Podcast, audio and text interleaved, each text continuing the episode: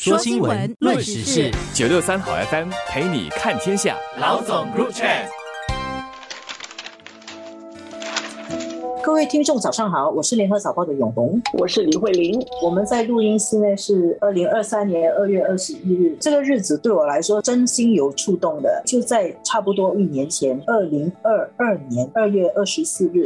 大家可能想到我们今天要谈什么了？俄罗斯对乌克兰发起了特别军事行动，当时普京说是叫特别军事行动，其实就是一个侵略、不义之战。俄罗斯派兵去侵略乌克兰，开始的时候大家原本以为这个。会是一场速战速决的战役。俄罗斯的目标比较有限，要拿下乌东的那些地方。第二，觉得俄罗斯如此的强大，是一个大乌克兰相对的来说是一个比较小的国家，大概撑不了这么久。还有一点是，大家当时候没有想到，美国还有北约对乌克兰的支持，他们之间北约他们的展示出来的团结啊，就开始的时候。这个是比较超乎意料的，所以他能够支持这个乌克兰打这场仗，竟然也这样过了一年。现在我们在谈这件事情，心情很沉重，因为战争的终点还是遥遥无期。这次战争一点都没有止歇。其实过去一年战争的那个规模，刚刚过去的冬天是属于不是最激烈的时候，但是曾经有很激烈的时候。俄罗斯的那个炮弹是轰炸了乌克兰的很多地方，在数据上来看是有八百万的乌克兰人，他们逃离去其他的地方，其实就流落到欧洲成为难民了。双边死伤都很惨重了。据西方国家的统计了，俄罗斯的军队的死了二十万人，乌克兰人也死了十万人，所以总共三十万，然后还没有算平。民的伤亡，而这个。然后还有经济的影响，对于整个全球的粮食、能源供应链的冲击，我们其实都可以感觉到，新加坡的物价也是在上涨，通货膨胀这个东西在这一周年的节点上没有看到和平的曙光，看起来是还会再打下去，甚至是很多人都说，在欧洲进入春天以后，俄罗斯会发动一个更大规模的一个进攻，现在是在令人很沉重的一个关节。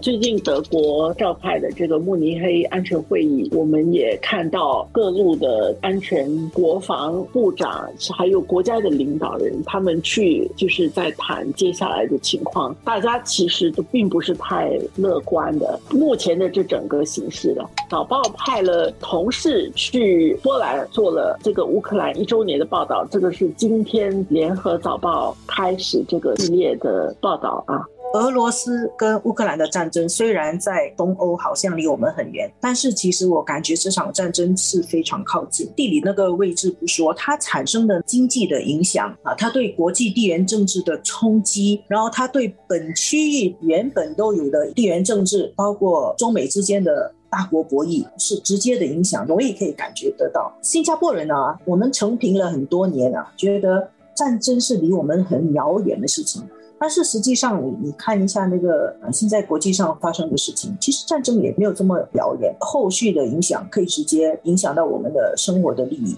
然后它间接的影响对于整个冷战之后的世界格局的影响，我觉得它我们还在消化这些变化。就是你刚才一开始的时候说，这是一场不义之战。这个不义之战这样的一种侵略本身，其实对新加坡来说，我们特别的警戒。这个虽然是发生在欧洲，但是从新加坡的角度，这个是一个国际秩序受到破坏，国际大家所通行的这个原则其实受到破坏。像新加坡这样小的国家，我们是非常重视这个。而且是我们会去践行这样的一种原则，我们需要维护这样的原则来确保自己其实是在这样的秩序和原则底下受到保护。从一开始，为什么新加坡的反应其实是比较强烈？而且大家还记得，我们是当时是对俄罗斯有提出呃有一些方面对他们进行制裁。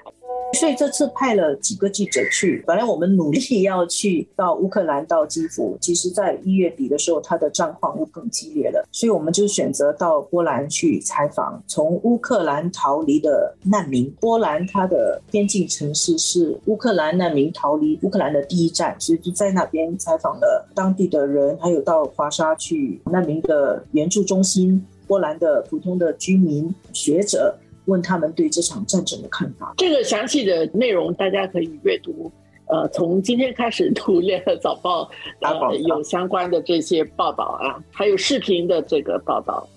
已经有一些很多人熟悉的话，叫“今日乌克兰，明日台湾”啊。那个呃，中国的新任的外长秦刚，他最近也是刚刚讲话，他说要其他的国家叫西方国家停止浮躁，“今日乌克兰，明日台湾”这样子的说法。为什么乌克兰的事情会跟台湾扯上关系？而且，其实这款战争反映出它对于亚洲的真本影响是什么？这战争离亚洲地区毕竟还是比较远的，虽然我们经济上。受到影响，但是你会渐渐的就发现，台湾的问题变成跟乌克兰问题相提并论。有一些国家会这么谈，中国方面就非常的反对这样的谈法，而无形中这个使到中美博弈的这个问题，中国也间接的其实被拉扯进去乌克兰的战争当中。它当然它并不是直接的参战，但是在这个整个。舆论当中，你看到本来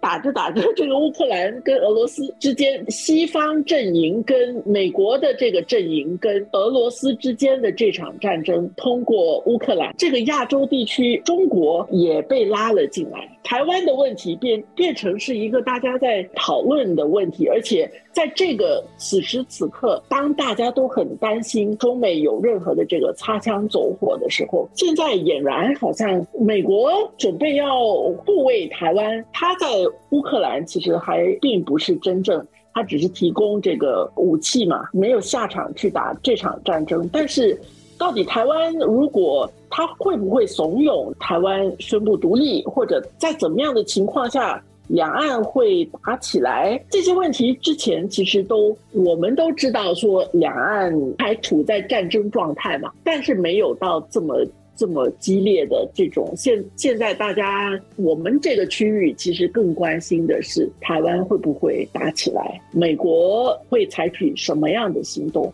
这个乌克兰战争对于本区域一个非常突出的影响，就是我们可以分三面说，它怎么样影响两岸问题、海峡问题？是第一，它把北京武力处理两岸问题这个话题弄得更热，一直在延宕。然后第二个就是，他也把北京去攻打台湾，或者是北京去武力统一台湾的这个概念哦具象化。因为其实海峡两岸叫做分治的嘛，实际上按照国际的现在的秩序啊，台湾它并不是联合国。的成员，它不是一个多数国家承认的主权独立国家。相对于乌克兰来说，乌克兰是一个联合国成员，是一个主权独立国家。台湾跟大陆的问题其实是没有解决的，是悬而未决的。不像乌克兰跟俄罗斯一样，其实就是两个国家，两岸的关系是越走越远，还是越来越融合？这问题是都存在。但是乌克兰战争爆发以后哦，两岸的问题怎么解决的话题会更热。你本能的就会从那边想到亚洲这里会不会有一个新的火点，然后另外一个就是他把强大的政治实体用军事力量去攻打另外一个政治实体的这个这个画面非常具象化。我实际上觉得这个是对中国当然是中国大陆或者对北京当然是很不利了，它会让人家很不由自主的去联想海峡两岸的关系就好像。